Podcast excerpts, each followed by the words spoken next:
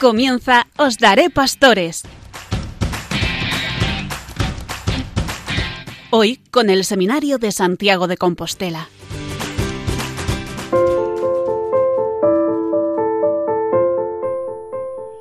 Buenas noches y bienvenidos un mes más al programa Os Daré Pastores desde el Seminario Mayor de Santiago de Compostela. A todos nuestros radioyentes les deseamos una muy feliz Pascua de Resurrección. Estamos en plena octava de Pascua, iniciando la cincuentena pascual, en la que celebramos la gloriosa resurrección de nuestro Señor Jesucristo. En ese tiempo gozoso y alegre resuenan las palabras del libro de Job. Yo sé que mi Redentor vive. Dice también el Papa Francisco en el comienzo de la exhortación apostólica posinodal Christus Vivit. Vive Cristo, esperanza nuestra. Y Él es la más hermosa juventud de este mundo. Todo lo que Él toca se vuelve joven, se hace nuevo, se llena de vida. Él vive y te quiere vivo. Él está en ti, Él está contigo, nunca se va. Por más que te alejes, allí está Él, resucitado, llamándote y esperándote para volver a comenzar. En esta fiesta solemne de Pascua, que se prolonga durante toda la octava, como si se tratase del mismo día de la resurrección, recordamos de forma especial que Jesucristo con su muerte y resurrección nos liberó de la esclavitud del pecado, nos reconcilió con Dios y nos abrió la puerta de la vida eterna. Si Cristo no hubiera resucitado, vana sería nuestra fe y nuestra predicación, como nos recuerda el apóstol San Pablo, ya que toda nuestra fe se basa en el acontecimiento pascual.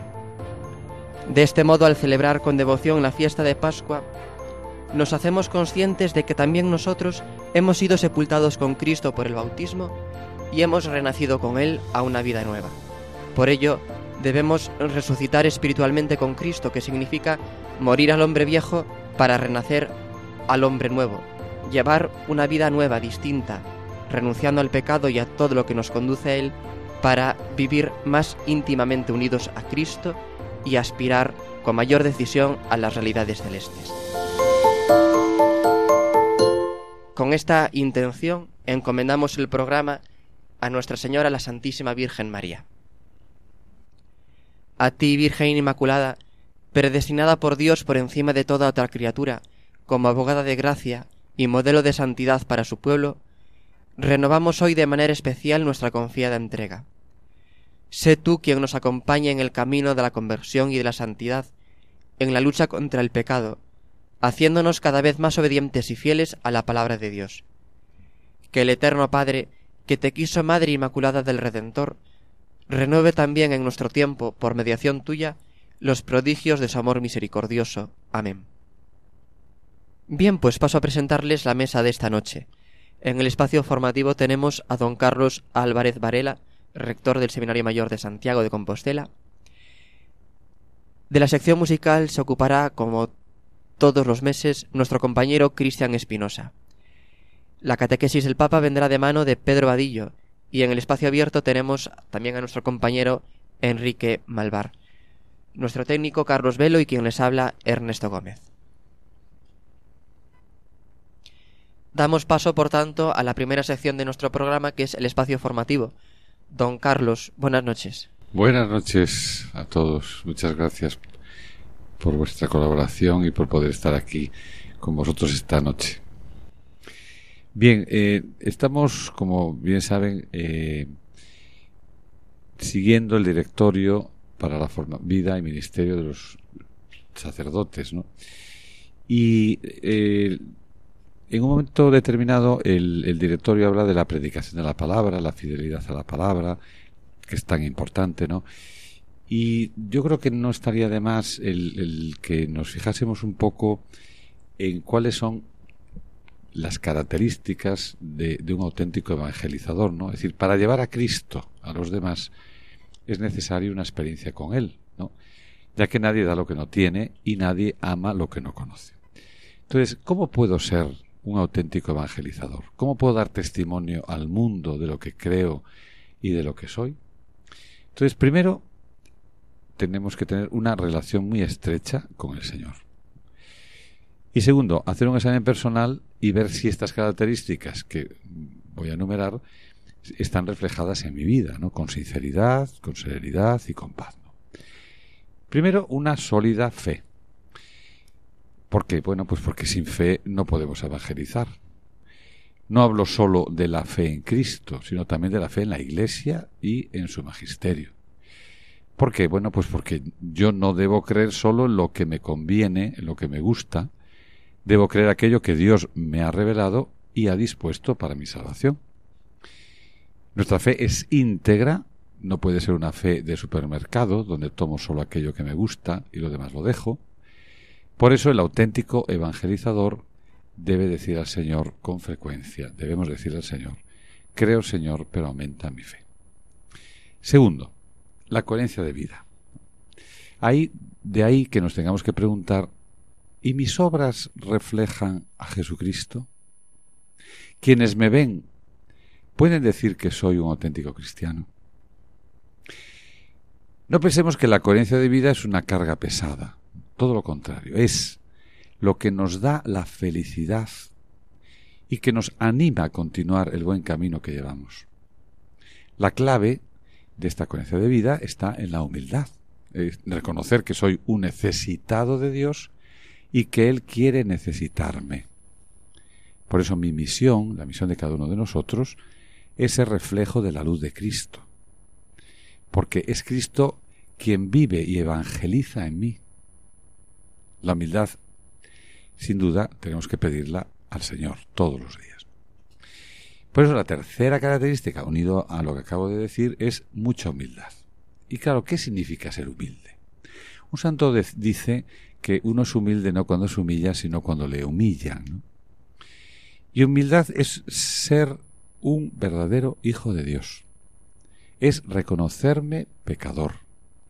Es saber que sin Dios no puedo hacer nada es no valorarme por encima de los demás, creyendo que soy mejor. Se es humilde siendo humilde. Y es esfuerzo también, lógicamente, ¿no? Y es muy importante, me parece, este punto en la evangelización. Soy humilde cuando sé que la obra no es mía, sino de Dios. Por eso es todo debe ser para gloria de Dios. Cuando no me apropio de nada ajeno. ¿De quién es el reino de Dios? ¿De quién es la iglesia? Entonces, claro, esto para nosotros es muy importante y el saber que yo solo colaboro, pongo mi grano de arena. Cuarta característica es la fidelidad en lo pequeño. No encontraremos lugar para hazañas deslumbrantes, porque no suelen presentarse en la vida. Pero sí que no nos van a faltar ocasiones de demostrar a través de lo pequeño de lo de cada día, el amor que tenemos a Jesucristo y a los demás, en los detalles, en lo pequeño. Lo sencillo, lo que es pequeño a nuestros ojos, sin duda ninguna que es una gran ocasión para ser fiel a nuestro amor al Señor.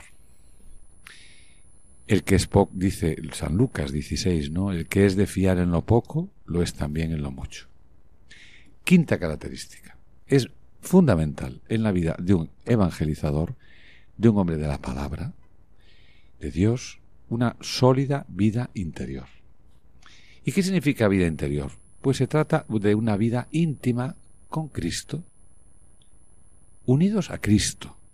Y unido a Cristo significa que Él está presente y que Él esté presente siempre durante todos los momentos del día que yo puedo acrecentar esa unión a través de constantes diálogos con Él, en momentos de oración, a través de las virtudes teologales, de la fe, de la esperanza y de la caridad, a través de la participación activa en los sacramentos.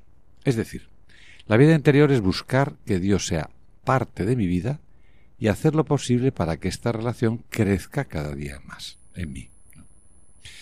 Y ojo, porque la vida interior se puede perder con facilidad cuando preferimos otras cosas, cuando dejamos de ir a misa por comodidad, cuando ya no cuidamos la oración personal, cuando descuidamos nuestra confesión frecuente, cuando dejamos por comodidad la dirección espiritual. La vida interior no nos garantiza que todo vaya bien. Por eso es tan importante caminar siempre de la mano de Dios y unidos a Él. Y por eso es tan importante ser hombres de verdadera vida interior, de unión con Cristo, de estar con Él, de dedicar tiempo a estar delante del sagrario, para estar con Cristo. Como consecuencia de cuando hay una vida interior, cuando se es fiel pequeño, cuando se es humilde, esto que estamos diciendo, ¿qué produce en nosotros? La alegría. Otra característica importante ¿no? de, del evangelizador, que la alegría es de esas cosas que se contagian fácilmente. A veces cuando estamos tristes, nos basta solo la sonrisa de otro para alegrarnos. ¿no? San Francisco de Asís nos dice por encima de todas las gracias y de todos los dones del Espíritu Santo que Cristo concede a sus amigos, está el de vencerse a sí mismo y de sobrellevar gustosamente por amor de Cristo penas, injurias, oprobios e incomodidades. Y no somos alegres cuando no tenemos problemas ni tristezas, sino cuando somos capaces de ver a Dios con nosotros que carga con nuestra cruz y nos anima a seguirle. La alegría es el sabernos amados por Dios Padre que es misericordioso. Estad, nos dice San Pablo en la carta a los Filipenses capítulo 4, estad siempre alegres en el Señor. Os lo repito, estad alegres, que nada os angustie. En cualquier situación, presentad vuestros deseos a Dios orando, suplicando y dando gracias. Y por último, partiendo de esta importancia de la predicación de la palabra de Dios, de la fidelidad de la palabra, que es para evangelizar. Esta formación continua, para esto es imprescindible, bueno, pues el estudio diario y serio, es decir, acercarnos de verdad a una buena formación. No basta con saber algo sobre la fe, hay que de verdad escudriñar cada vez más hondo, ¿no? trabajar por mejorar algún defecto en mí, ser más constante en mi oración todos los días, en el apostolado, el cuidar con esmero la Santa Misa diaria, tomar en serio mi vida profesional, de estudio, lo que sea, ¿no? Mi relación con los demás, mi vida con caridad auténtica. La vida cristiana, sin duda, que es un constante trabajo. Y el que no avanza en la vida espiritual, retrocede. Así que tenemos que, para terminar, que ponernos en marcha y no dejemos de caminar con Cristo y con la Virgen Santísima. Son para nosotros dos apoyos bien importantes y bien necesarios en nuestra vida y sobre todo ayudando a los demás con nuestro buen ejemplo, ¿no? Fray ejemplo, qué importante, ¿no? dar buen ejemplo. Un ejemplo de una vida alegre, una vida coherente, una vida discreta, sencilla, pero entregada, ¿no? Y siempre llevando todo al Señor, que todo vaya a Él y que desde Él todo vaya a los demás.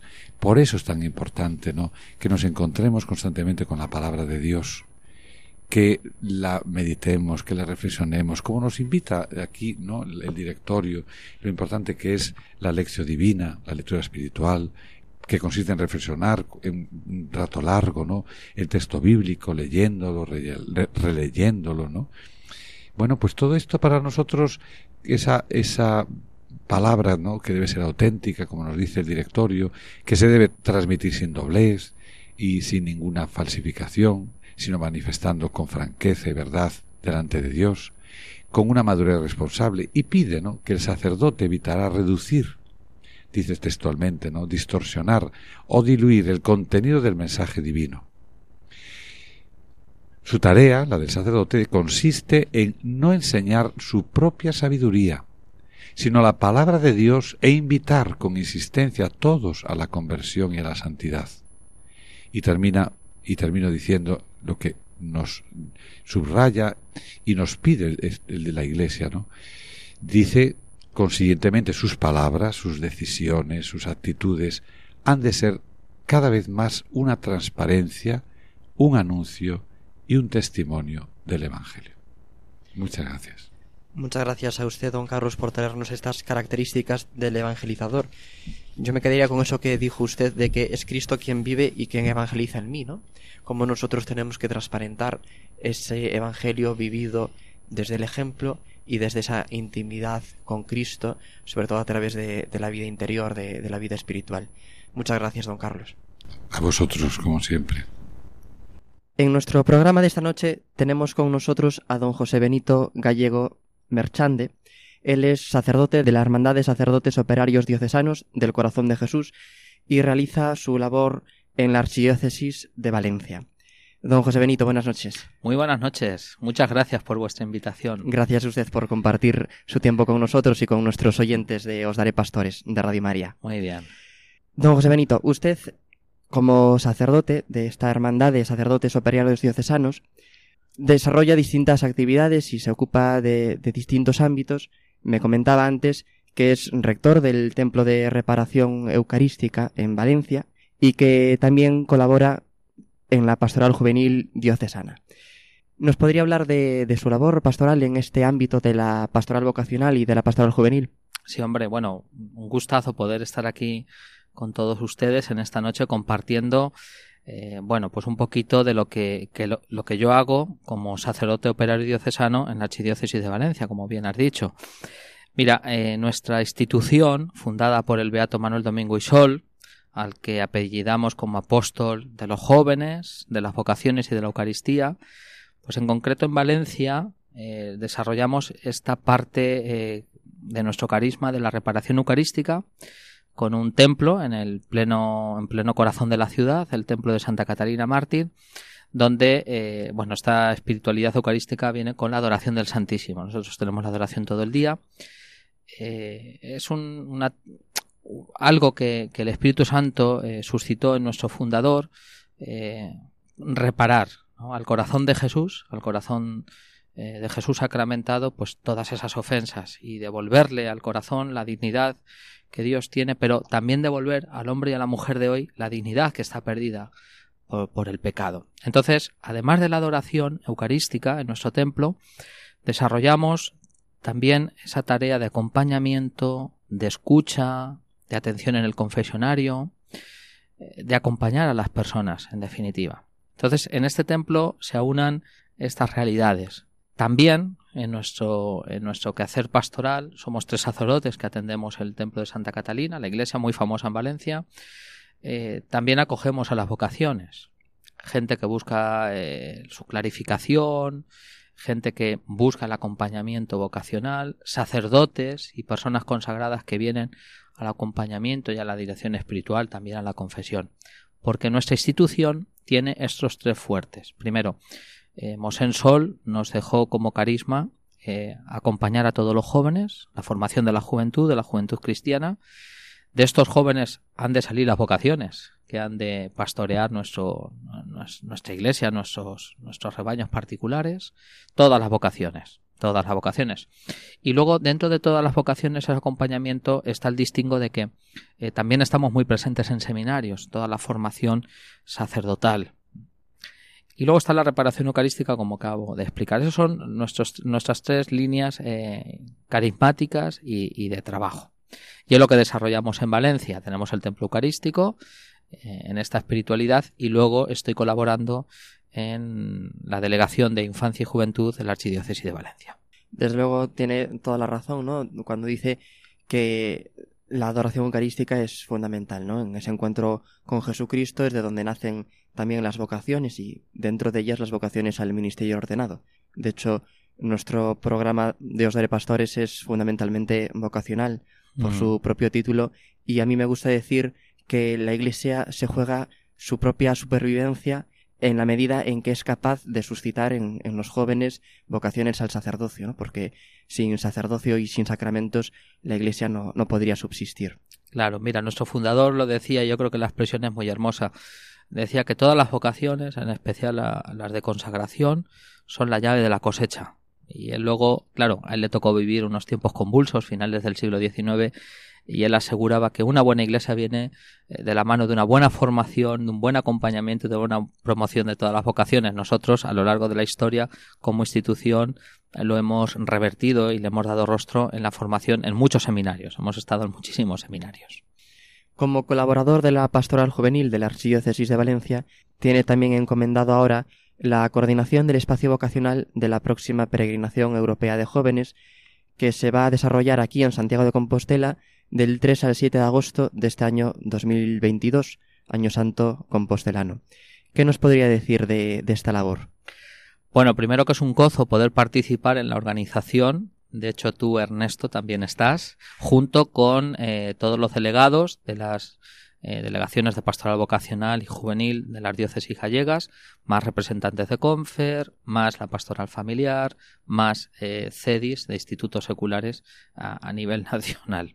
Bueno, esto nace de la experiencia de la pasada JMJ, eh, porque nuestra institución participó en la feria vocacional. Pero nosotros, más que decir eh, algo acerca de, los operarios, eh, un poco en publicidad, por así entenderlo, lo que fuimos es a compartir lo que la hermandad sabe hacer, y es suscitar, promover, acompañar, formar y discernir las vocaciones. Entonces, con este concepto y con esta experiencia de la Jornada Mundial de la Juventud en Panamá, en el año 19, ahora vamos a agrandar el proyecto. Entonces, el espacio vocacional de la próxima PEG en agosto no será una feria vocacional como nosotros hemos encontrado en cualquiera eh, Jornada Mundial de la, de la, Juventud o en la pasada eh, PEG que se celebró en Ávila en el año 15, sino que aquí lo que encontraremos es realmente un espacio vocacional. hemos titulado El pórtico de la vocación. Eh, la, idea viene un poquito, cualquier peregrino que llega a la ciudad del apóstol, después de hacer su caminata y, y de culminar sus etapas, claro, llega hasta la tumba, venera el, cuerpo del apóstol, da el abrazo cuando se puede, y luego, sin duda, que queda admirado y prendado de la maravillosidad del pórtico de la gloria, ¿no? Nosotros creemos que estos tres pasos nos ayudan a presentar el pórtico de la vocación, que es como vamos a titular este, este espacio vocacional, por medio de, de tres verbos. Primero, vamos a ayudar a que el joven escuche, de entre todas las voces, que se dan en el camino de la vida, que se dan en las circunstancias de la vida, tantas voces como nos llegan por diferentes sitios, vamos a clarificar, que es el segundo verbo. Después de escuchar vamos a clarificar, para después personalizar. Estos serían un poco los pasos del espacio vocacional, el pórtico de la vocación, que precisamente va a estar ubicado en el Seminario Mayor de la ciudad de Compostela, que es el lugar eminentemente vocacional de la diócesis, el corazón de la diócesis. Efectivamente, se dice que todos los seminarios no son el corazón de cada una de las iglesias diocesanas, entiendo entonces que el pórtico de las vocaciones quiere ser también un corazón, no para la, peregrinación europea de jóvenes aquí de Santiago. Va a ser corazón, va a ser pulmón y lo va a ser todo, porque además, como ya hicimos eh, en la presentación de la PEG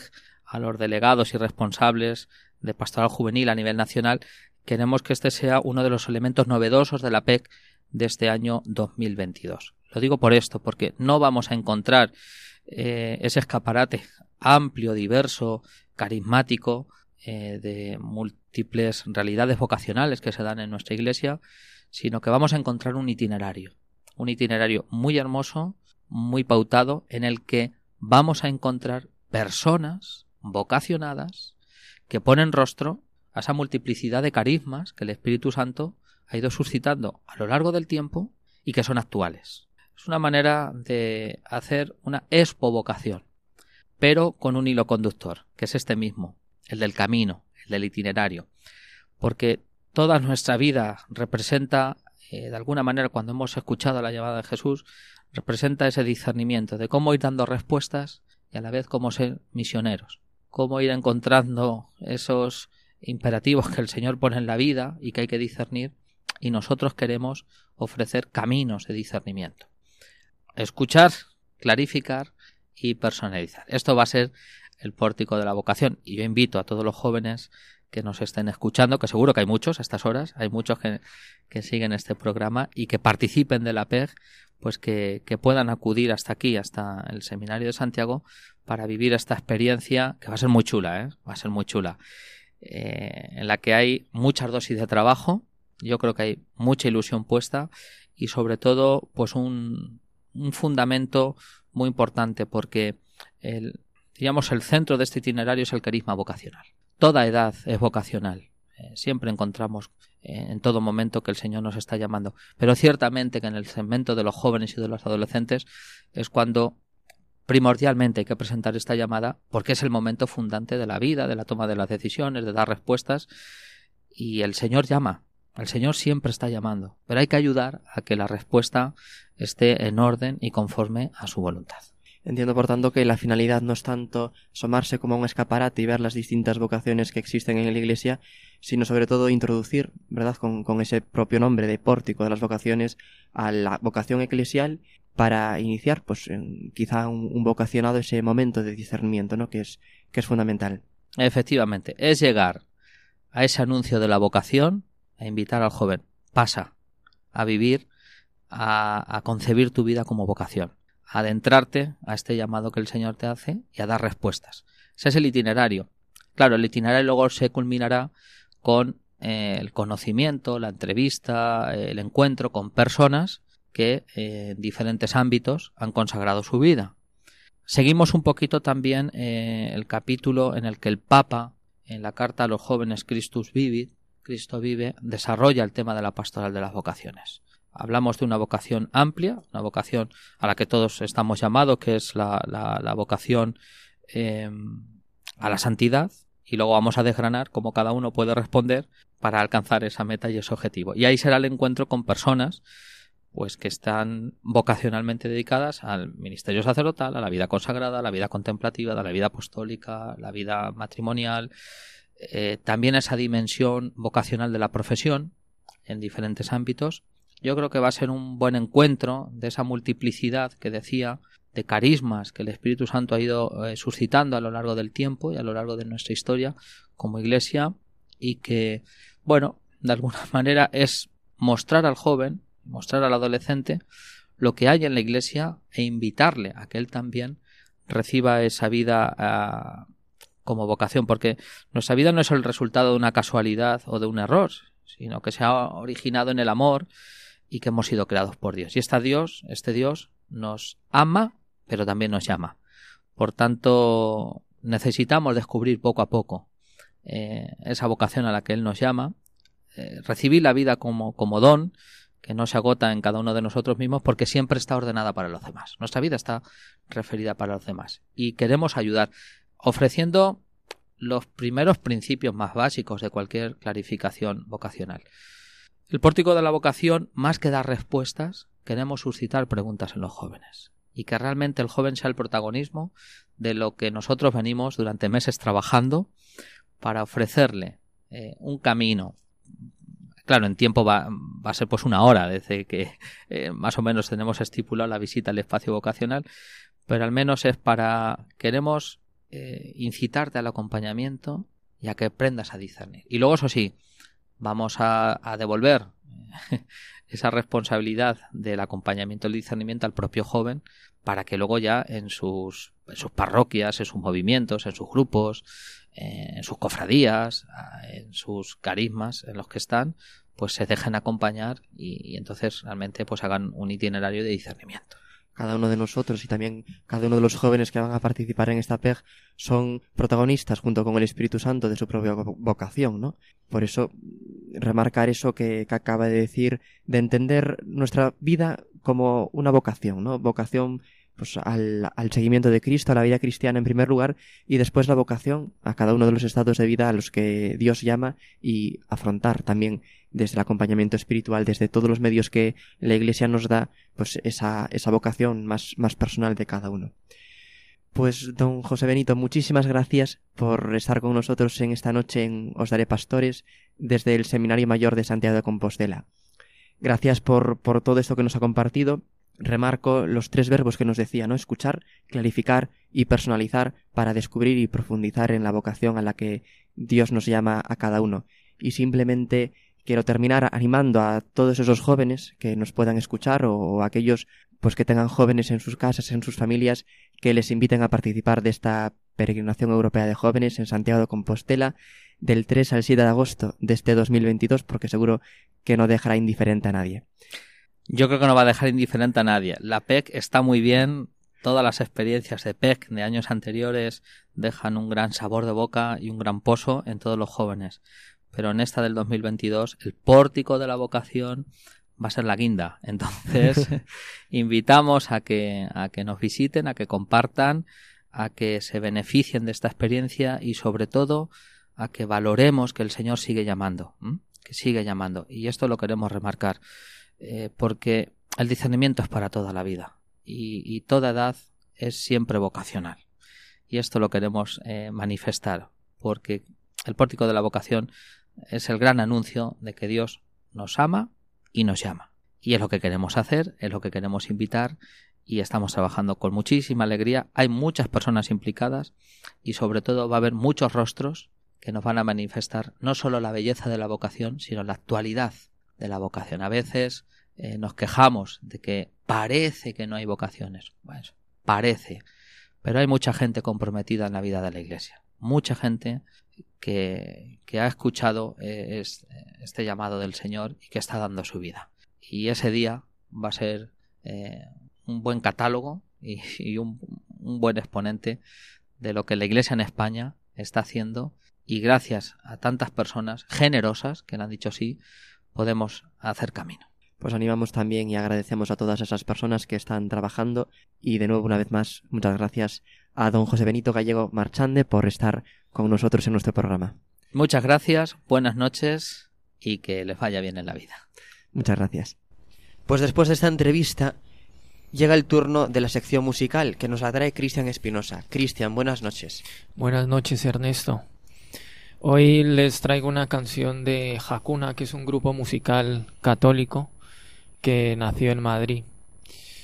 Eh, la canción es de un álbum que se titula Pasión y bueno, es, son 15 estaciones eh, que hablan del Via Crucis y la, la canción se titula Soy libre y es bueno, en este álbum tiene 15 estaciones y bueno, vamos a escuchar la canción que se titula Soy libre.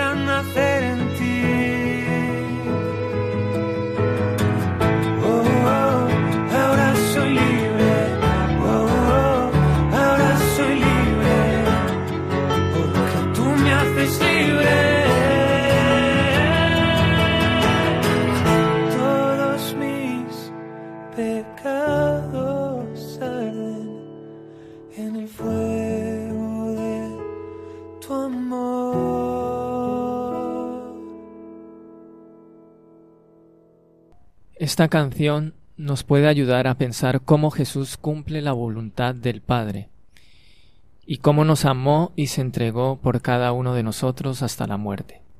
Su caída nos levanta y su muerte nos resucita. Por eso, como nos sugiere esta canción, no debemos desesperar de nuestros pecados y faltas, sabiendo que Él nos precede en el misterio del dolor. Esta será la única manera de poder llevar consuelo a otros, desde Jesús muerto y resucitado. Solo este misterio grandioso nos hace verdaderamente libres, y no las soluciones fáciles y engañosas del mundo presente, que de la misma manera es también ocasión y lugar de encuentro con Dios.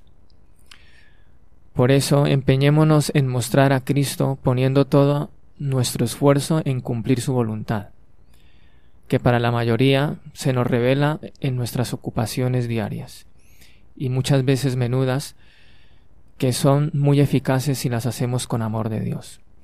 Muchas veces encontraremos obstáculos para cumplir esos deberes, de muy diversos tipos, empezando por nosotros mismos y nuestra falta de generosidad. Pero ahí es donde debemos acercarnos más a Cristo, para levantarnos y poder decir, como San Pablo, la virtud se fortalece en la debilidad. Muchas gracias, queridos oyentes de Radio María, y ahora eh, doy espacio a mis compañeros para que comenten esta bonita canción. Pues muchas gracias, Cristian, por esta canción que, que nos has traído de Soy libre. Ciertamente nuestra libertad es porque nos ha librado Cristo, ¿no? Para ser libres nos ha librado Cristo y tenemos que cultivar y que cuidar esa libertad que nos ha conquistado precisamente con su entrega hasta la muerte por amor a nosotros y también pues con su resurrección que como decíamos al principio del programa estamos celebrando durante toda esta eh, durante toda esta octava de Pascua y que continuaremos celebrando durante toda la cincuentena pascual. Pues muchas gracias, Cristian, por la canción muy bonita. La verdad que soy libre. Y repite más de una vez, dice, tú me levantarás, que me deje amar, me viniste a salvar. Pues que, la verdad, eh, el escucharla, eh, bueno, yo esta concretamente no me acordaba, porque también me gusta mucho las canciones de Hakuna, pero esta en concreto ahora mismo no me acordaba de haberla escuchado. Pero me alegro mucho, porque es, es bien bonito, ¿no? Porque escuchas esta canción que te vale para rezar de verdad, ¿no? Y para encontrarte con el Señor, y para darte cuenta que es el que nos levanta, es Él siempre, ¿no? Y nos da, como dice al final, algo tan grande que es la libertad, ¿no? que es algo que solamente Dios nos da de verdad, ¿no? Ser libres, porque Él nos salva, porque Él nos ama y porque nos levanta. Muchas gracias, Cristian. Pues gracias, don Carlos. Una vez más, gracias a ti, Cristian, por habernos traído esta canción. Y damos paso a las catequesis del Papa, que se ocupa de esta sección Pedro Vadillo. Pedro, buenas noches. Muy buenas noches, Ernesto. Muy buenas noches a todos. En la catequese que os traigo hoy, el Papa Francisco continuó su predicación sobre la oración del Padre Nuestro y animó a perdonar siempre al prójimo para poder recibir también el perdón de Dios. Durante su predicación, el Santo Padre afirmó que si tú no perdonas, Dios no te perdonará, y animó a reflexionar si somos capaces de perdonar. Si no lo consigues, pide al Señor que te dé la fuerza para conseguirlo. Señor, ayúdame a perdonar, exclamó el Papa. Hoy, la catequesis, trataremos la quinta petición del Padre nuestro, deteniéndonos en la expresión como nosotros perdonamos a los que nos ofenden. Hemos visto que es propio del hombre ser deudor ante Dios. De él hemos recibido todo, en términos de naturaleza y gracia. Nuestra vida no sólo fue deseada, sino amada por Dios. Realmente no hay espacio para la presunción cuando unimos las manos para orar. No existen self-made men en la Iglesia, hombres que se han hecho a sí mismos. Todos estamos en deuda con Dios y con muchas personas que nos han dado condiciones de vida favorables. Nuestra identidad se construye a partir del bien recibido. El primero es la vida. El que reza aprende a decir gracias, y nosotros muchas veces nos olvidamos de decir gracias. Somos egoístas. El que reza aprende a decir gracias y le pide al Señor que sea benévolo con él o con ella. Por mucho que nos esforcemos, siempre hay una deuda inagotable con Dios, que nunca podremos pagar. Él nos ama infinitamente, más de lo que nosotros lo amamos. Y luego, por mucho que nos comprometamos a vivir de acuerdo con las enseñanzas cristianas, en nuestras vidas siempre habrá algo por lo que pedir perdón. Pensemos en los días pasados, perezosamente, en los momentos en que el rencor ha ocupado nuestro corazón y así sucesivamente. Son experiencias desafortunadamente no escasas las que nos hace implorar Señor, Padre, perdona nuestras ofensas. Así pedimos perdón a Dios. Pensándolo bien, la invocación también podría limitarse a esta primera parte, sería bonita. En cambio, Jesús la suelda con una segunda expresión que es una con la primera. La relación de benevolencia vertical del Padre de Dios se refracta y está llamada a traducirse en una nueva relación que vivimos con nuestros hermanos, una relación horizontal. El Dios bueno nos invita a ser todos buenos. Las dos partes de la invocación están unidas por una conjunción inapelable. Le pedimos al Señor que perdone nuestras deudas, nuestros pecados, como nosotros perdonamos a nuestros amigos, a la gente que vive con nosotros, a nuestros vecinos, a las personas que nos han hecho algo que no era agradable. Todo cristiano sabe que para él existe el perdón de los pecados. Todos lo sabemos. Dios lo perdona todo y perdona siempre. Cuando Jesús dibuja ante sus discípulos el rostro de Dios, lo describe con expresiones de tierna misericordia. Él dice que hay más alegría en el cielo por un pecador que se arrepiente que por una multitud de justos que no necesitan conversión. Nada en los Evangelios sugiere que Dios no perdona los pecados de aquellos que están bien dispuestos y pide que se le vuelva a abrazar. Pero la gracia abundante de Dios siempre es un reto. Aquellos que han recibido tanto deben aprender a dar tanto y no retener sólo para ellos mismos lo que han recibido. Los que han recibido tanto deben aprender a dar tanto.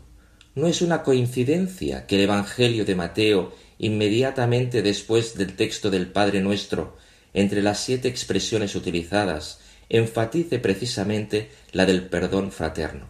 Si vosotros perdonáis a los hombres sus ofensas, os perdonará también a vosotros vuestro Padre Celestial, pero si no perdonáis a los hombres, tampoco vuestro Padre perdonará vuestras ofensas.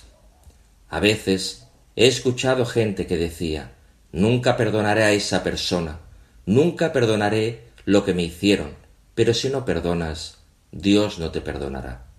Tú cierras la puerta. Pensemos, si somos capaces de perdonar o si no perdonamos. Un sacerdote, cuando estaba en otra diócesis, contó angustiado que había ido a dar los últimos sacramentos a una anciana que estaba a punto de morir.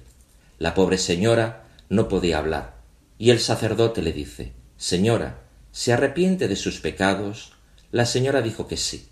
No pudo confesarlos, pero dijo que sí. Es suficiente. Y luego otra vez ¿Perdona a los demás? Y la señora, en su lecho de muerte, dijo No. El cura estaba angustiado. Si no perdonamos, Dios no te perdonará. Pensémoslo, nosotros que estamos aquí, si perdonamos o somos capaces de perdonar. Padre, no puedo hacerlo, porque esa gente me ha hecho tantas cosas, pero si no puedes hacerlo, pídele al Señor que te dé la fuerza para hacerlo. Señor, ayúdame a perdonar. Aquí encontramos el vínculo entre el amor a Dios y el amor al prójimo. El amor llama al amor, el perdón llama al perdón. Nuevamente, en Mateo encontramos una parábola muy intensa dedicada al perdón fraterno. Vamos a escucharla. Había un siervo que tenía una gran deuda con su rey, diez mil talentos, una suma imposible de devolver. No sé cuánto sería hoy, pero cientos de millones. Pero el milagro sucede, y ese siervo no recibe un aplazamiento del pago, sino todo el condono, una gracia inesperada. Pero he aquí que ese mismo siervo inmediatamente después se enfurece contra uno de sus hermanos, que le debe cien denarios, muy poco, y aunque esa sea una cifra accesible, no acepta excusas ni súplicas. Por lo tanto, al final, el, el amo lo llama y lo condena, porque si no te esfuerzas por perdonar, no serás perdonado. Si no tratas de amar, tampoco serás amado. Jesús inserta el poder del perdón en las relaciones humanas, en la vida. No todo se debe, se resuelve con la justicia. Especialmente donde debemos poner una barrera al mal, alguien debe amar más de lo necesario para comenzar una historia de gracia nuevamente. El mal conoce sus venganzas y si no se interrumpe corre el riesgo de propagarse y sofocar al mundo entero. La ley del talión lo que me hiciste, te lo devuelvo, Jesús la sustituye con la ley del amor. Lo que Dios me ha hecho, te lo devuelvo. Pensemos hoy si puedo perdonar. Y si no me siento capaz, tengo que pedirle al Señor que me dé la gracia de perdonar, porque saber perdonar es una gracia. Dios le da a cada cristiano la gracia de escribir una historia de bien en la vida de sus hermanos, especialmente de aquellos que han hecho algo desagradable o incorrecto. Con una palabra, un abrazo, una sonrisa, podemos transmitir a los demás lo más precioso que hemos recibido. Y si nos preguntamos, ¿qué es lo más precioso que hemos recibido? La respuesta es el perdón, el perdón que debemos ser capaces de dar a los demás. Pidamos al Señor que nos dé la gracia de saber escribir una historia de bien en la vida de nuestros hermanos y de transmitirles con gestos de ternura la experiencia del perdón gratuito que Él nos ha dado. Muchas gracias, Pedro, por habernos traído la catequesis del Papa en este programa de los Daré Pastores. Y toca finalizar nuestro programa con el espacio abierto que nos lo trae nuestro compañero Enrique Malvar. Enrique, buenas noches. Buenas noches. ¿Hoy de qué nos vas a hablar? Pues de la fiesta de la solemnidad de la Divina Misericordia. Muy bien, pues te escuchamos. Terminado el tiempo de, de Cuaresma, llegamos a la fiesta de la resurrección, fiesta de gozo y de alegría. Con razón el Papa San Juan Pablo II instituyó la solemnidad, la fiesta de la Divina Misericordia. ¿Y por qué? Nuestra Madre la Iglesia nos ofrece un tiempo de purificación y de penitencia. Es el camino a la meta.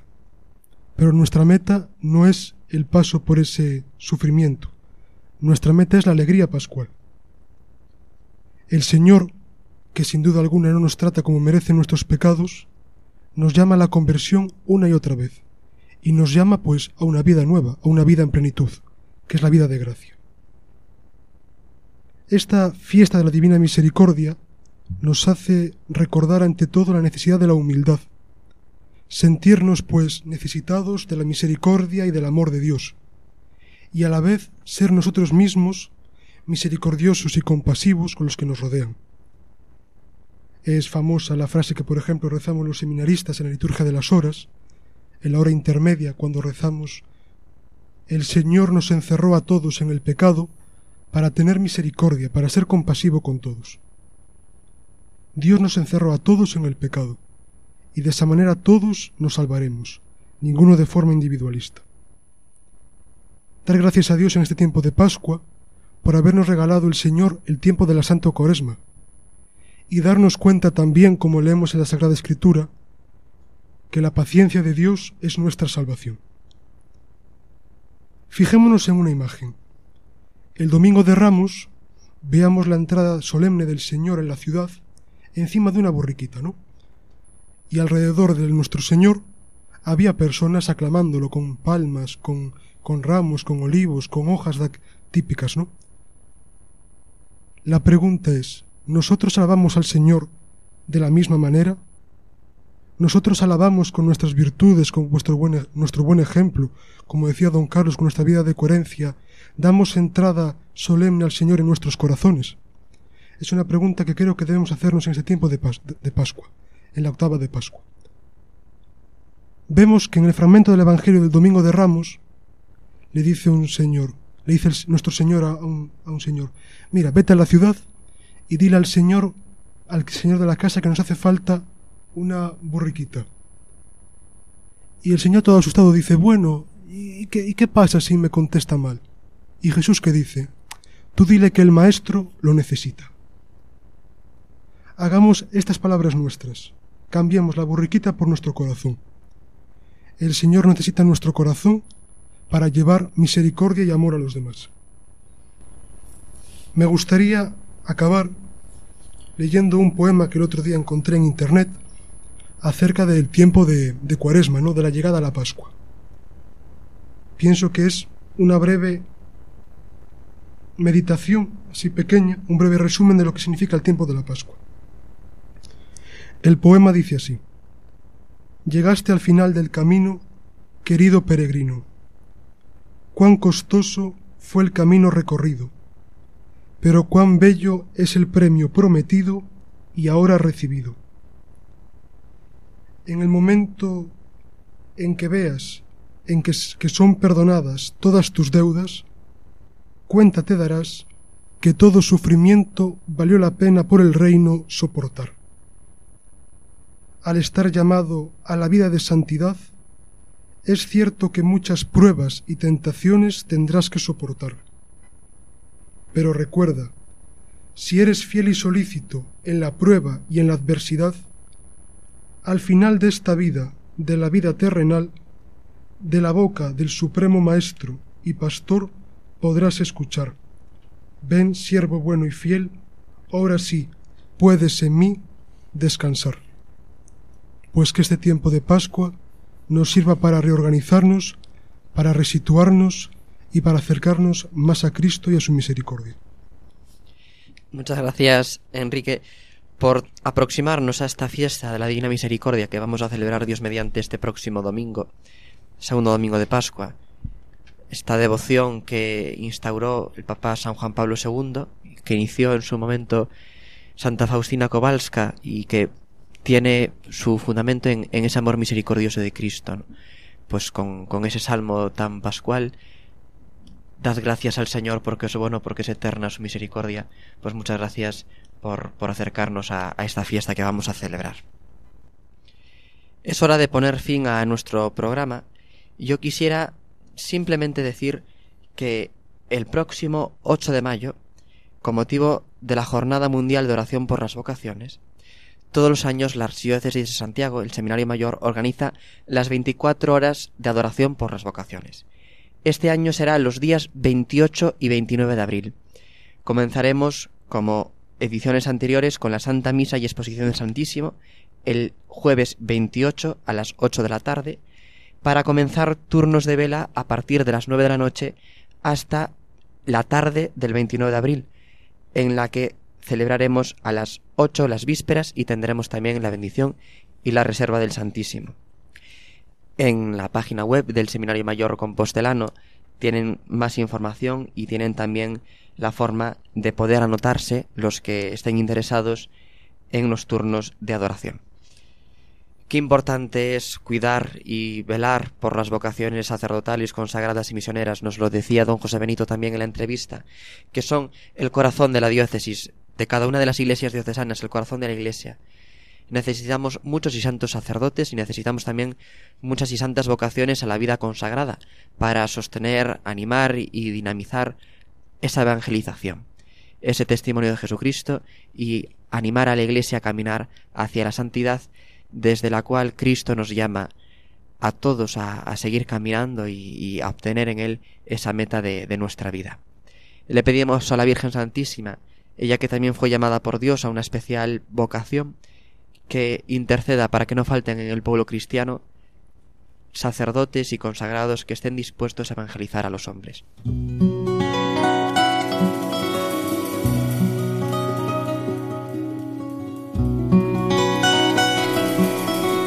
Virgen María, que respondiste con prontitud a la llamada del Padre diciendo, Aquí está la esclava del Señor. Intercede por nosotros para que no falten en el pueblo cristiano sacerdotes que en comunión con sus obispos anuncien fielmente el Evangelio, celebren los sacramentos, cuidan al pueblo de Dios y estén dispuestos a evangelizar a toda la humanidad. Amén.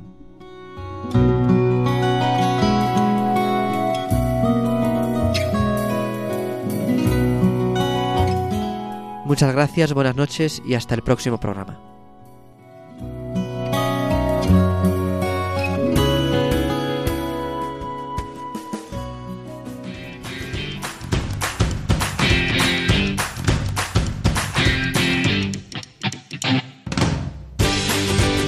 Así concluye Os Daré Pastores, hoy con el Seminario de Santiago de Compostela